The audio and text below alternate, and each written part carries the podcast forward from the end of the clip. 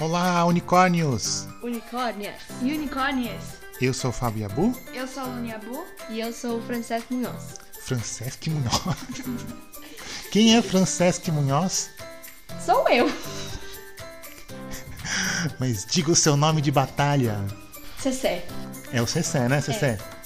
Ninguém conhece Francesc Munhoz.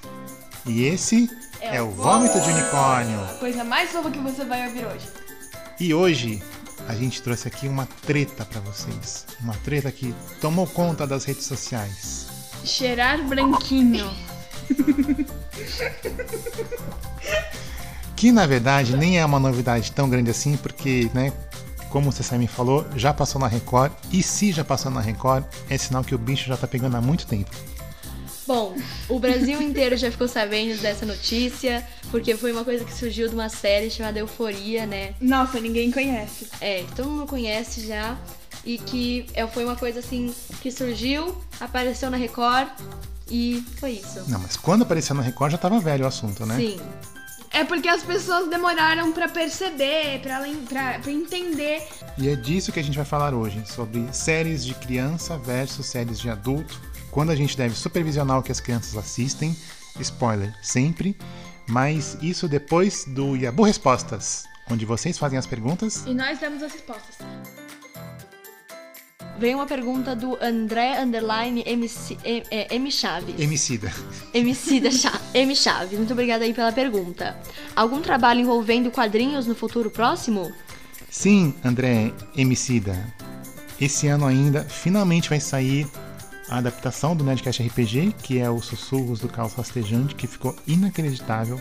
Acho que é um dos trabalhos mais legais que eu já fiz na minha vida. E esse ano ainda sai uma história de terror nova minha. And Os livros, né? Do, das coisas de arte. ainda vai sair um livro novo de contos pela editora Melhoramentos, mas esse não é quadrinhos. E se der tudo certo até o final do ano, ainda sai outra adaptação de RPG que vai ficar super legal.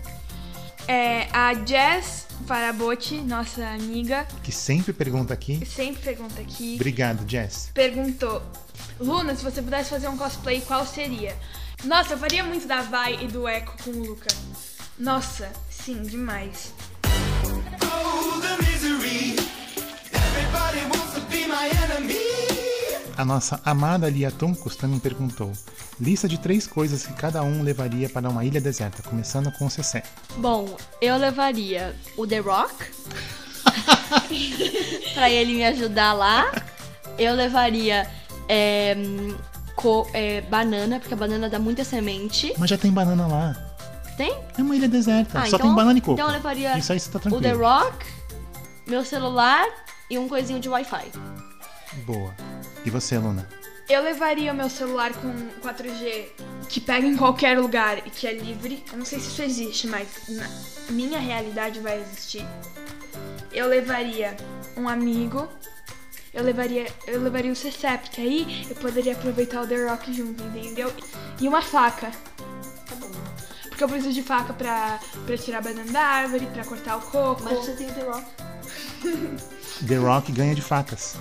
Não. Uma vez o The Rock pulou no mar e assim foram criadas as ondas. Não, não. Eu não levaria, eu não levaria uma faca, então eu levaria o Terry Crews comigo. O Terry Crews é uma boa opção.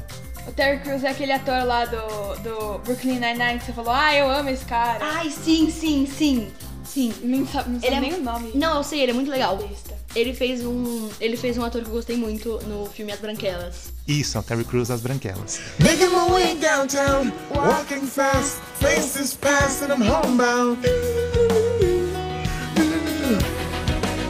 And I need you, and I miss you. A minha lista é mais chata. Eu levaria o meu Kindle, porque aí eu teria pelo menos oito semanas de bateria. É, E esse não é um post patrocinado. Talvez- Infelizmente. Infelizmente, boa Cessé. Eu levaria uma faca e talvez uma vara de pesca, porque eu preciso sobreviver por pelo menos oito semanas. Você disse que é chato pescar. Mas é mais chato morrer de fome numa ilha deserta. Não, porque você pode comer banana e coco. Tá bom, enfim, essas seriam as minhas três coisas. E, como sempre, a gente esqueceu de falar para as pessoas como elas mandam perguntas pra gente. Como que a gente faz, Cessé? Você vai lá no Instagram do. Não, Cessé. Ai. É no Telegram. Sim! O último episódio que eu assisti faz duas semanas, desculpa. Trouxa! Não, desculpa! Qual é o endereço, Cessé? Vômito de unicórnio. t.me barra vômito de unicórnio. t.me barra vômito de unicórnio. Repita. t.me barra vômito de unicórnio, pra vocês não esquecerem. Pode mandar perguntas, áudios, receber perguntas, áudios. É, É um mundo maravilhoso é o um mundo Telegram. maravilhoso.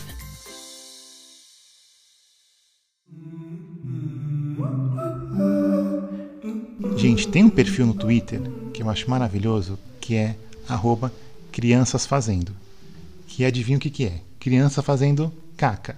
Uma coisa maravilhosa ver as crianças em risco, é muito legal. Você não esperta nenhum, nenhum medo, não. Imagina. Isso, são as crianças se colocando em situação de risco, se quebrando todas e, óbvio, sempre tem um adulto filmando, né? E dando risada.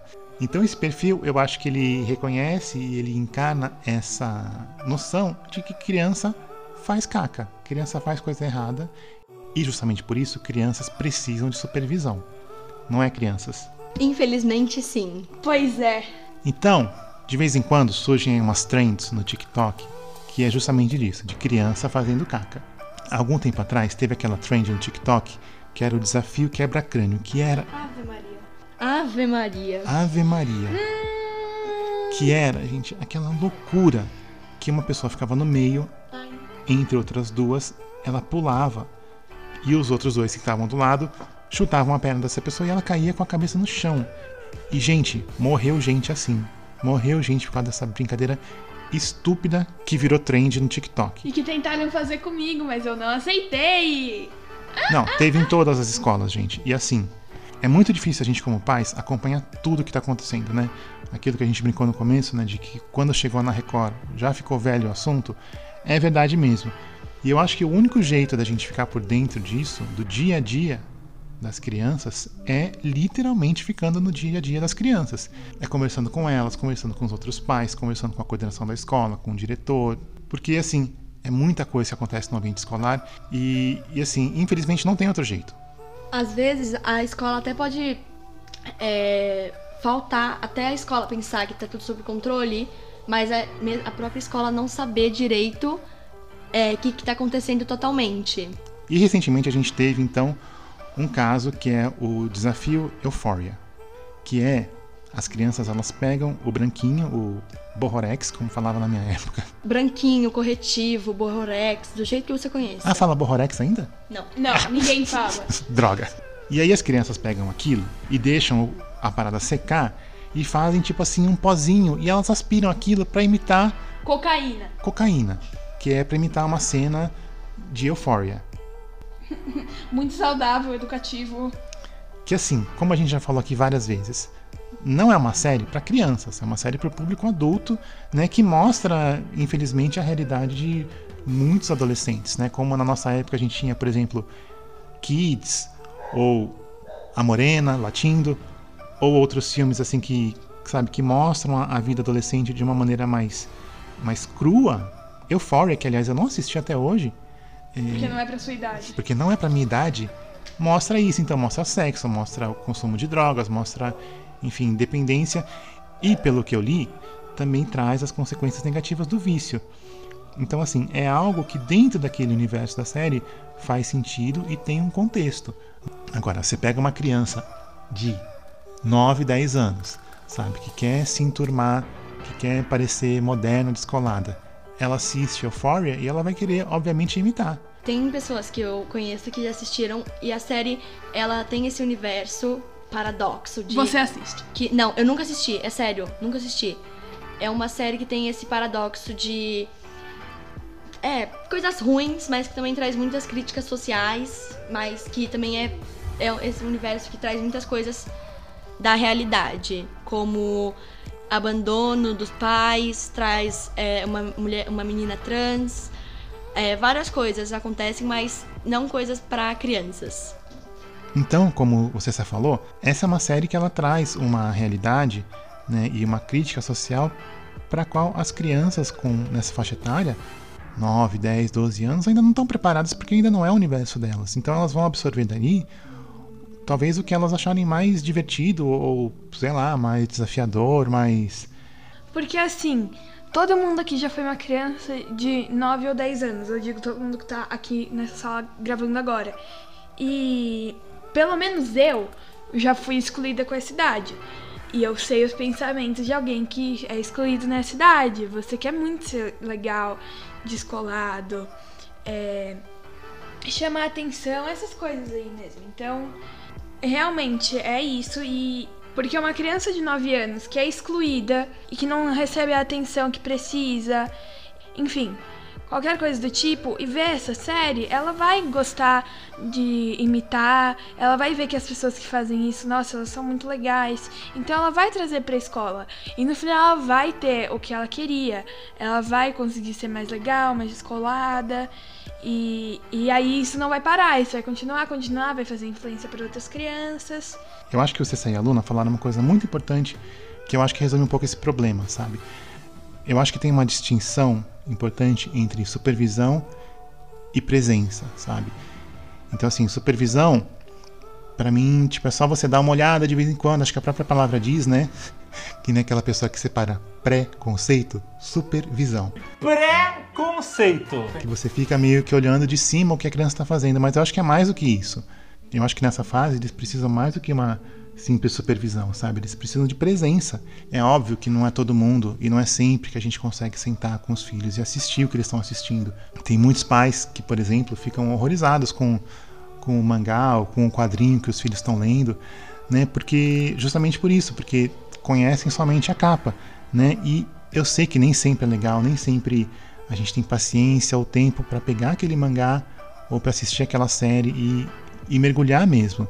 Só que eu acho que, assim como a gente vive falando, não, porque no meu tempo era diferente, no meu tempo tinha menos opção, é, no meu tempo tinha só cinco canais. Assim, o seu tempo não vai voltar mais, né? Então, eu acho que a realidade que a gente tem hoje para as crianças é essa, onde tem essa multitude de opções, né? Então, a regra do jogo mudou. Então, a gente precisa realmente de presença, mais do que supervisão. É, agora, tipo, vai sair um pouco do assunto, mas é, quando você fala assim, ah, na minha época é, tinha muito menos. É a mesma coisa que uma criança tá lá muito triste porque ela ralou o joelho e tá doendo muito. E você fala, Mas olha só, tem crianças passando fome na rua e você tá chorando porque você ralou seu joelho. mas tudo bem, pode ter pessoas sofrendo mais que você, mas o sofrimento das pessoas não vai diminuir o seu sofrimento. Entendeu? Tipo, não é, não é bem assim que funciona.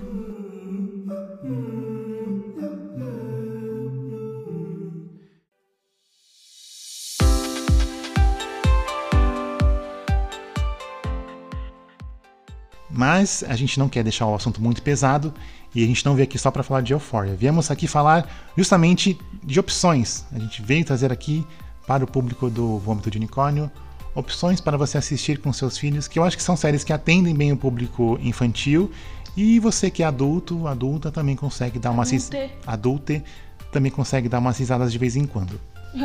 o papai ria mais que eu. Eu acho que abrindo esse guarda-chuva, eu acho que é uma das primeiras séries que as crianças assistem, assim, quando elas começam a sair do, do mundo da animação, é o iCarly Verso. Que são as séries que começam com iCarly e depois vai pra Sam Cat e finalmente Brilhante Vitória, que é a mais fraquinha de todas, né? Não, Brilhante. Bom, isso daí é Vai. uma grande guerra porque eu discordo totalmente.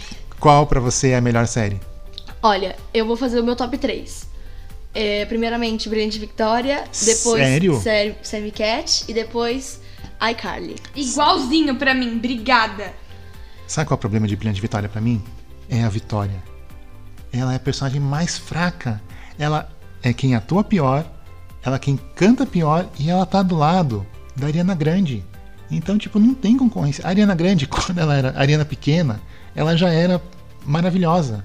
Então não tem concorrência. Quando ela abre a boca, tipo assim, a série, ela, ela ganha a série toda, sabe? Bom, papai, você trocou, porque realmente começa com a iCarly, depois vem Brilhante Vitória, depois vem Sammy Cat. Porque aí junta duas personagens que são, que são as, ah, sim, sim. as mais influentes, entre aspas, que são pra descontrair mesmo, em uma série só. Ah, é verdade, porque aí vem a, a Sam do iCarly com a Cat do Brilhante Vitória, né? Sim. E formam a melhor série da Carly Verso, que pra mim é Sam e Cat. O problema é que as atrizes brigavam muito. Vazaram vários casos de abusos que aconteceram durante a série. E, por exemplo, hoje em dia tá tendo uma nova temporada de iCarly, que é iCarly adulta. E a Sam, ela não Não, ela tretou com todo mundo, né? Sim, porque houveram muitos abusos psicológicos com ela, abusos físicos, e ela é, saiu da série. Se eu não me engano, foi isso que aconteceu. Ah, é mesmo a Ariana Grande, né? Ela teve, tinha várias queixas, né? Sim, houveram. Foi uma série que assim. O, o clima, o ambiente não era muito bom. Bom, mudando agora falando de Brilhante Victoria, é uma série que são vários amigos que estudam juntos e que se encontram e tem vários trabalhos pra fazer da escola.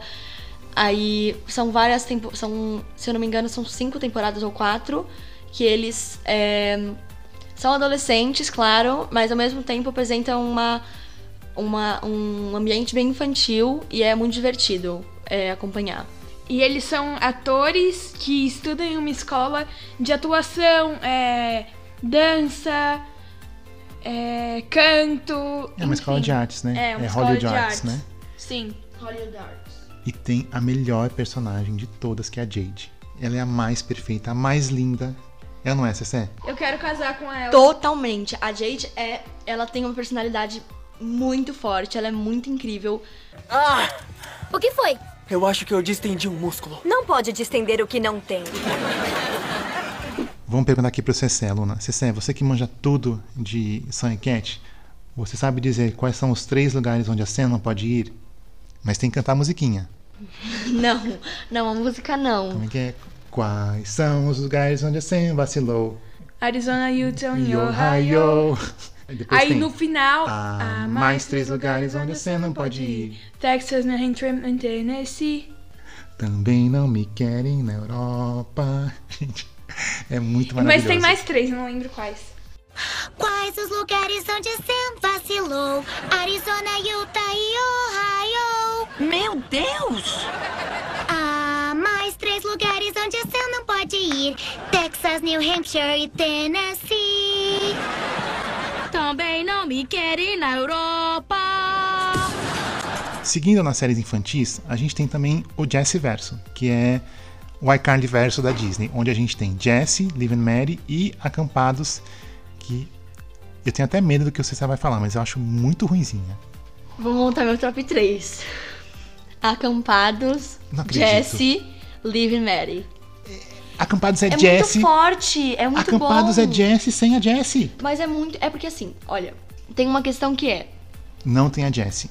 Mas tem os atores. Assim, eu entendo que tem, não tem a Jessie é uma perda, mas é muito bom. Ah, eu não gosto também. É uma grande perca. É, é uma grande perca de uma, tri- de uma atriz, mas ao mesmo tempo chegam amigos da, Emma. da Emma, Não, a, a mais nova é a Zuri. a Zuri, que é incrível. Assim, eu vou montar meu. Minha, minha favorita é. Era o. Cameron Boyce. Sim. Que infelizmente, gente, pra quem não sabe, ele faleceu em 2020. Em 2019. 2020, eu tava 2019. Bom, ele faleceu em 2019. Eu tenho até hoje guardado um papelzinho que apareceu dele no jornal. Tadinho. E Liv and Mary, Cessé, o que, que você acha? Sinceramente, eu nunca vi Liv and Mary. Eu só vi Jessie e Acampados. Nossa, Liv and Mary é super legal. Eu não sabia nem que existia. É uma bom. E aí tem até o crossover com Jessie. É? Sim, tem um episódio que eles se encontram. É muito bom. E Jessie ainda teve um crossover com Homem-Aranha. Hã? Sim, tem aquele episódio. Eu te mostrei. Que é do Amazing Spider-Man. A Jessie e as crianças vão pro mundo do Homem-Aranha. Na série do Homem-Aranha, eles aparecem. Gente, mas aonde que isso daqui tem a ver com Jessie? É um episódio em que a Jessie e as crianças vão lá pro mundo do Homem-Aranha. Eles ajudam ele a enfrentar não sei quem. E depois eles voltam. Jessie de vez em quando tem umas viagens assim, né? Tem episódio de zumbi, tem episódio que é com fantasmas, né? Que depois tudo sempre é um sonho dela. Mas é uma série bem divertidinha, eu gosto bastante.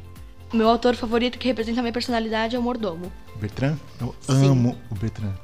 O que eu gosto do Bertrand é que ele é um personagem muito real, sabe? Ele é um personagem que trabalha com crianças o dia inteiro e ele odeia aquilo. Então, e tá muito claro, assim, que ele que até o ator parece que não tá gostando muito do que ele tá fazendo, sabe? Mas então acho que isso transparece o personagem de uma maneira inacreditável e ele é muito divertido. Que nem o personagem do. que- a palestra que a gente teve na escola do dia do brincar, que a moça parecia que não queria estar ali. Lembra? Ah, mas eu achei que ela. Eu achei que ela tá- tinha gostado tanto. Aí depois. Não, mas aí Nossa. depois eu falei assim pra ela. É, ah, é a minha palestra. E aí, tipo, ela olhou assim com uma cara pra mim de tipo. Legal. Ela parecia estar tipo assim, nossa, eu não quero estar aqui.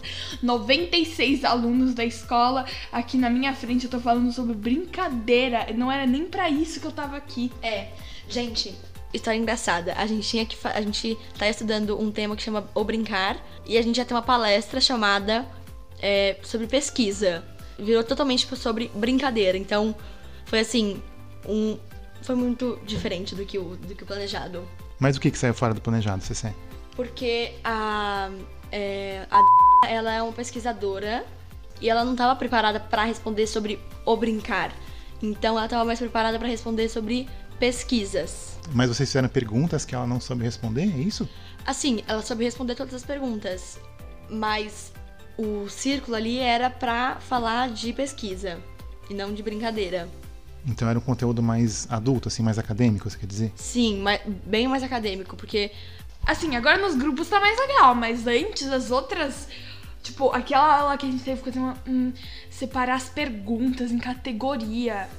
Nossa, tem tanta aula chata nesse negócio. Mas são perguntas sobre o brincar? Vocês têm que responder um questionário sobre o brincar? Praticamente isso, é assim. Meu é, Deus. A gente separou vários grupos e várias categorias de perguntas. Então tem brincar e a natureza, brincar dos adultos, brincar de adolescentes para adolescentes, brincar no Brasil e brincar das crianças. Eu, eu e o CC, a gente tá no brincar dos adultos no mesmo grupo. E o Max, o Max tá no nosso grupo também, mas tem mais gente. Mas o que, que vocês já aprenderam sobre o brincar? Então, a gente aprendeu que brincar não é só algo físico. Brincar também pode ser algo que a gente se diverte. É, por exemplo, tem uma pergunta que é muito discutida, uma grande briga e uma grande discussão que é se videogame é uma brincadeira. E eu tenho essa pergunta pra você, Fábio, que adora videogames. Pra você, videogame é uma brincadeira? Eu acho, Cessé, essa sua pergunta é muito boa mesmo. E eu acho que ela não tem uma única resposta. Porque videogame é uma narrativa, é um jeito de contar uma história. Se, por exemplo, você tem um grupo de crianças que estão jogando Mario Kart, sabe? Tá todo mundo rindo, se divertindo, um zoando o outro, sabe? Isso sim eu vejo como uma brincadeira. Agora, tem alguns videogames que eles são feitos assim na intenção de deixar a pessoa viciada, sabe? E num estado quase de torpor, assim. Então, aí eu acho que passa demais, assim, passa longe da, da brincadeira, né? Já tem outros videogames que, como eu falei, são narrativas, são histórias que você tá ali pra descobrir o que aconteceu com aquele personagem, pra ficar imerso ou imersa naquela história, naquele, naquela narrativa, sabe? Como, como Celeste, é, ou algumas coisas um pouco mais abstratas e até sublimes, como Journey. Né? Então, eu acho que depende. É uma, é uma pergunta, acho que como toda boa pergunta, tem várias respostas. E seguindo então aqui nas séries para crianças, a gente tem no Disney Plus, eu acho que os maiores representantes desse, dessa categoria que são Descendentes, que é uma série de filmes, e a série que tem o pior nome de todos os tempos, que é High School Musical The Musical The Series, que é a série que continua a história de High School Musical lá dos anos 2000 e pouquinhos. Bom, é, Descendentes pra mim foi muito marcante, porque ele traz muito é, os, a questão dos, das pessoas boas, só que más. Das princesas, como a Branca de Neve má.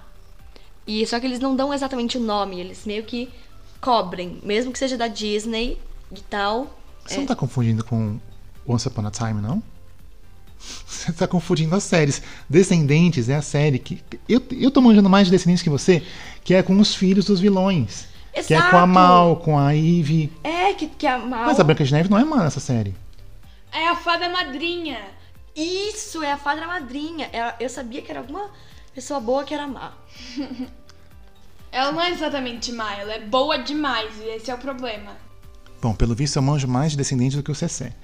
Mas, seguindo, a gente tem ainda High School Musical, The Musical, The Series, que por mais bizarro que seja, esse é o nome da série, que nem é tão boa assim, mas pelo menos nos deu Olivia Rodrigo, a prima do Rodrigo Rodrigo Rodrigo, né?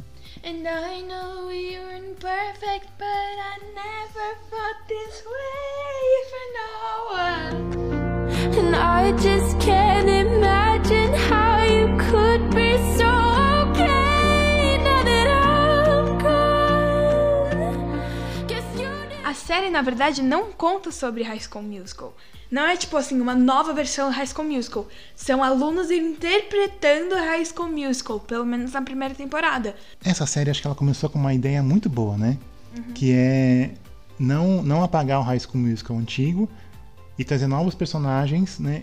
Honrando aquele legado, mas acho que ela meio que se perdeu no meio, né? Porque parecia que ela não sabia muito o que ela queria, né? Porque o High School Musical antigo, ele era aquele microcosmo das séries da Disney, sabe? Onde todo mundo era feliz e, e lindo dentro de um padrão eurocêntrico, né? E não tinha problemas com a família nem nada, e todo mundo gostava de cantar. Basicamente era essa a história de High School Musical. E essa série nova, apesar dela ser um pouco mais inclusiva, né, e até ter personagens LGBT, né, Luna? Sim, as mães da personagem que é interpretada pela Olivia Rodrigo, que eu não lembro o nome. Ah, Nina. Não é Nina o nome? As mães delas são lésbicas, e isso é muito legal. Porque tem uma inclusão já, que é o que é, que é muito importante ter essa inclusão. Em uma série que tem esse peso.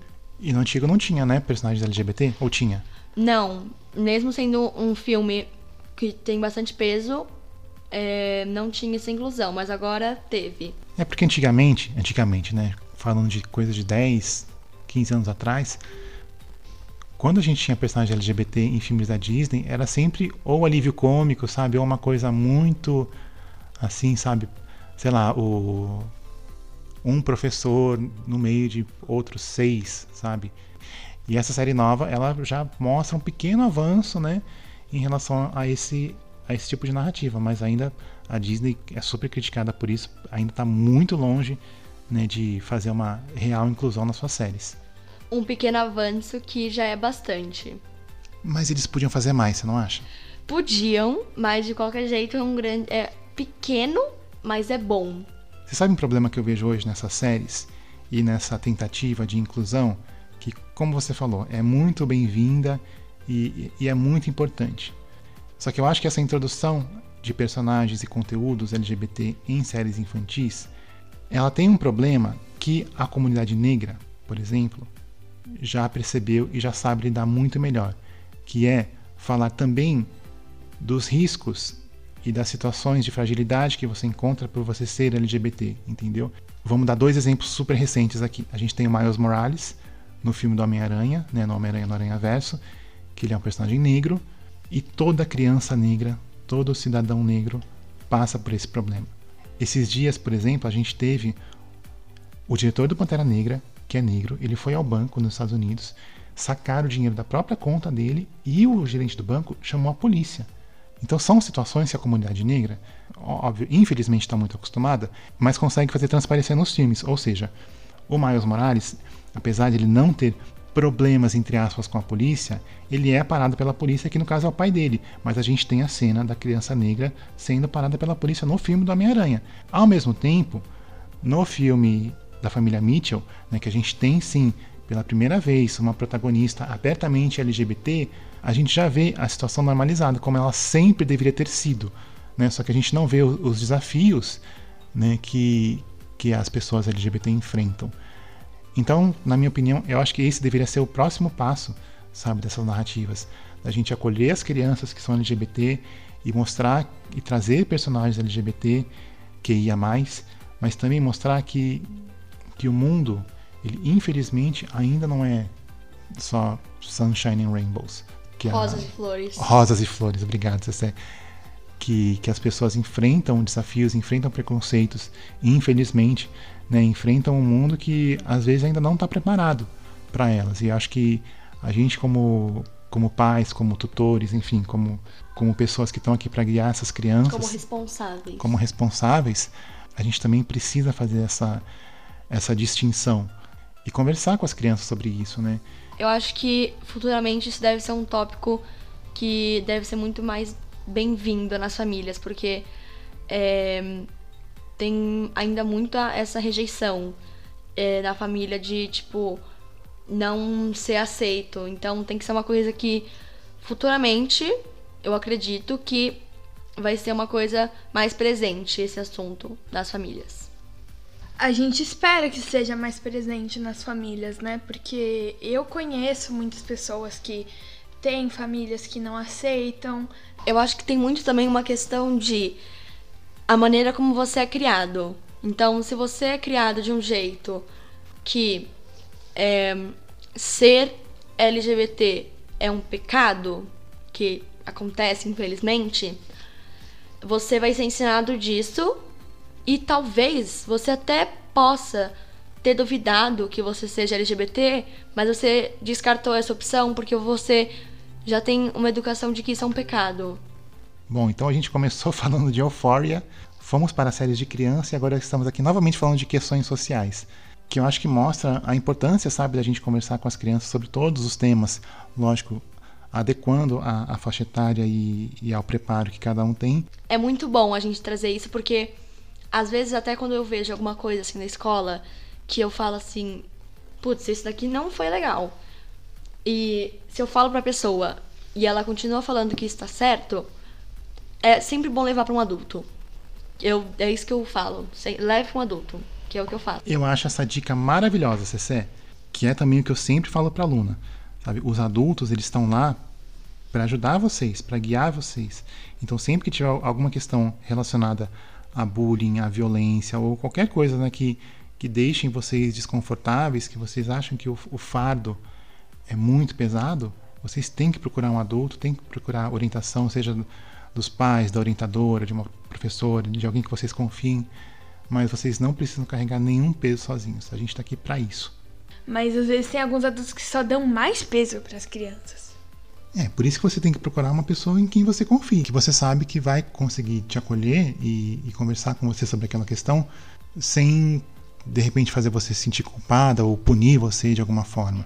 E como é que a gente chega nessas pessoas? Como é que a gente sabe quem são essas pessoas? Conversando, acho que é o único jeito. Então acho que esse, acho que essa é a lição desse episódio, sabe? Converse com os seus filhos e crianças, converse com os adultos, que acho que a gente tem muito a trocar e muito a aprender um com o outro. Eu tenho uma palavra perfeita pra esse episódio, chamada diálogo. Muito bem, Cessé. E a gente espera ter muitos diálogos com você, porque você é uma pessoa incrível e nós queríamos gravar muitos episódios com você. Muito obrigado. Eu também tava louco pra gravar um episódio com vocês.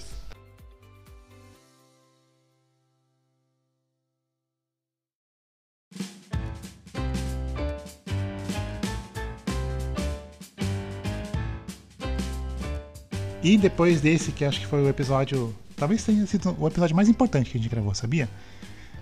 Vamos para a dica da semana para os pais e para os filhos, começando com a Luna que tá com um livro aqui quentinho na cabeça. É um mangá, é muito legal, chama Heartstopper. E é muito, muito, muito, muito legal.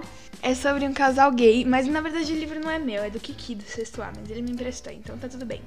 E aí é muito bom, muito, muito, muito, muito bom. Retrata sobre fatos muito reais e você se identificou um pouquinho. Bem É. pouquinho, bem pouquinho. A dica que eu vou dar é uma dica que provavelmente não é, é uma série mui- não muito conhecida, mas que é muito boa. Mas que infelizmente tá. é, chama When Calls the Heart, em português, Quando Chama o Coração. Que infelizmente só tá disponível a quinta e a sexta temporada na Netflix, mas que já é uma coisa. É, é uma série muito legal que fala sobre uma professora da cidade, que se- uma mulher da cidade muito rica que se formou em pedagogia e que foi dar uma aula e que foi ser professora no Oeste. E ela tem um romance e que é muito triste. Mas eu recomendo muito, tá? É muito legal. E a minha dica da semana é respondendo a um questionamento da Andrea, que é a mãe do Pedro, que eu acho que muitos pais têm também essa dúvida, sabe? É aquela velha e imutável questão: como incentivar a leitura nos filhos? Essa é uma pergunta que eu sempre me fiz também, e eu acho que existem várias respostas, óbvio, mas eu acho que um caminho muito bom, que eu acho que funciona, que tem funcionado aqui em casa, é quando você percebe que nem sempre você é a melhor pessoa do mundo para incentivar um hábito no seu filho. O que eu quero dizer com isso? Aqui em casa tem um monte de livros do Stephen King, um monte. Eu sou apaixonado por Stephen King, sempre gostei muito de ler. E assim, sempre esteve ao alcance da mão da Luna. Quando que a Luna se interessou por Stephen King? Quando o Max, que é o amigo dela, veio aqui em casa e falou: Nossa, que legal, Stephen King, não sei o quê. E aí é, eu emprestei um livro para ele e, e, depois a Luna se interessou e, e, e começou a ler também. Então, resumindo, eu acho que os amigos também são um fator muito importante aí. Se por um lado o desafio é maior, que você precisa incentivar mais crianças a, a ler, né? É, eu acho que pode ser uma coisa divertida quando você, por exemplo, leva para um passeio numa livraria, ou sei lá, se você está em São Paulo, no bairro da Liberdade, se eles gostam de mangás, e assim por diante, sabe? Eu acho que a leitura é, ela é um hábito também compartilhado, sabe? Principalmente nessa fase, na pré-adolescência e na adolescência, entre os amigos.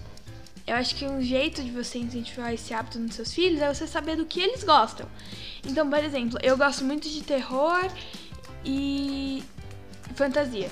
Quando você me vai, vai me dar um livro de romance para ler, eu não vou me interessar e é óbvio que eu vou demorar mais para ler, não vou ficar com vontade porque não é o meu gosto. Esse foi o Vômito de Unicórnio. A coisa mais fofa que você já ouviu hoje. Tchau, eu sou a Luninha Bu e eu vou arranjar alguma coisa para fazer. Eu sou o Cessé. E eu vou querer jogar futebol lá na quadra, que eu tô escutando bola de futebol. Não, não. Muito bem. E eu sou o Fabiabu e o que, que eu vou fazer agora? A nossa comida, porque eu tô com fome. Ave Maria, Luna. Tá é bom. uma da tarde, amor. De- depois dessa. Beijos, gente. Até semana que vem. Beijos!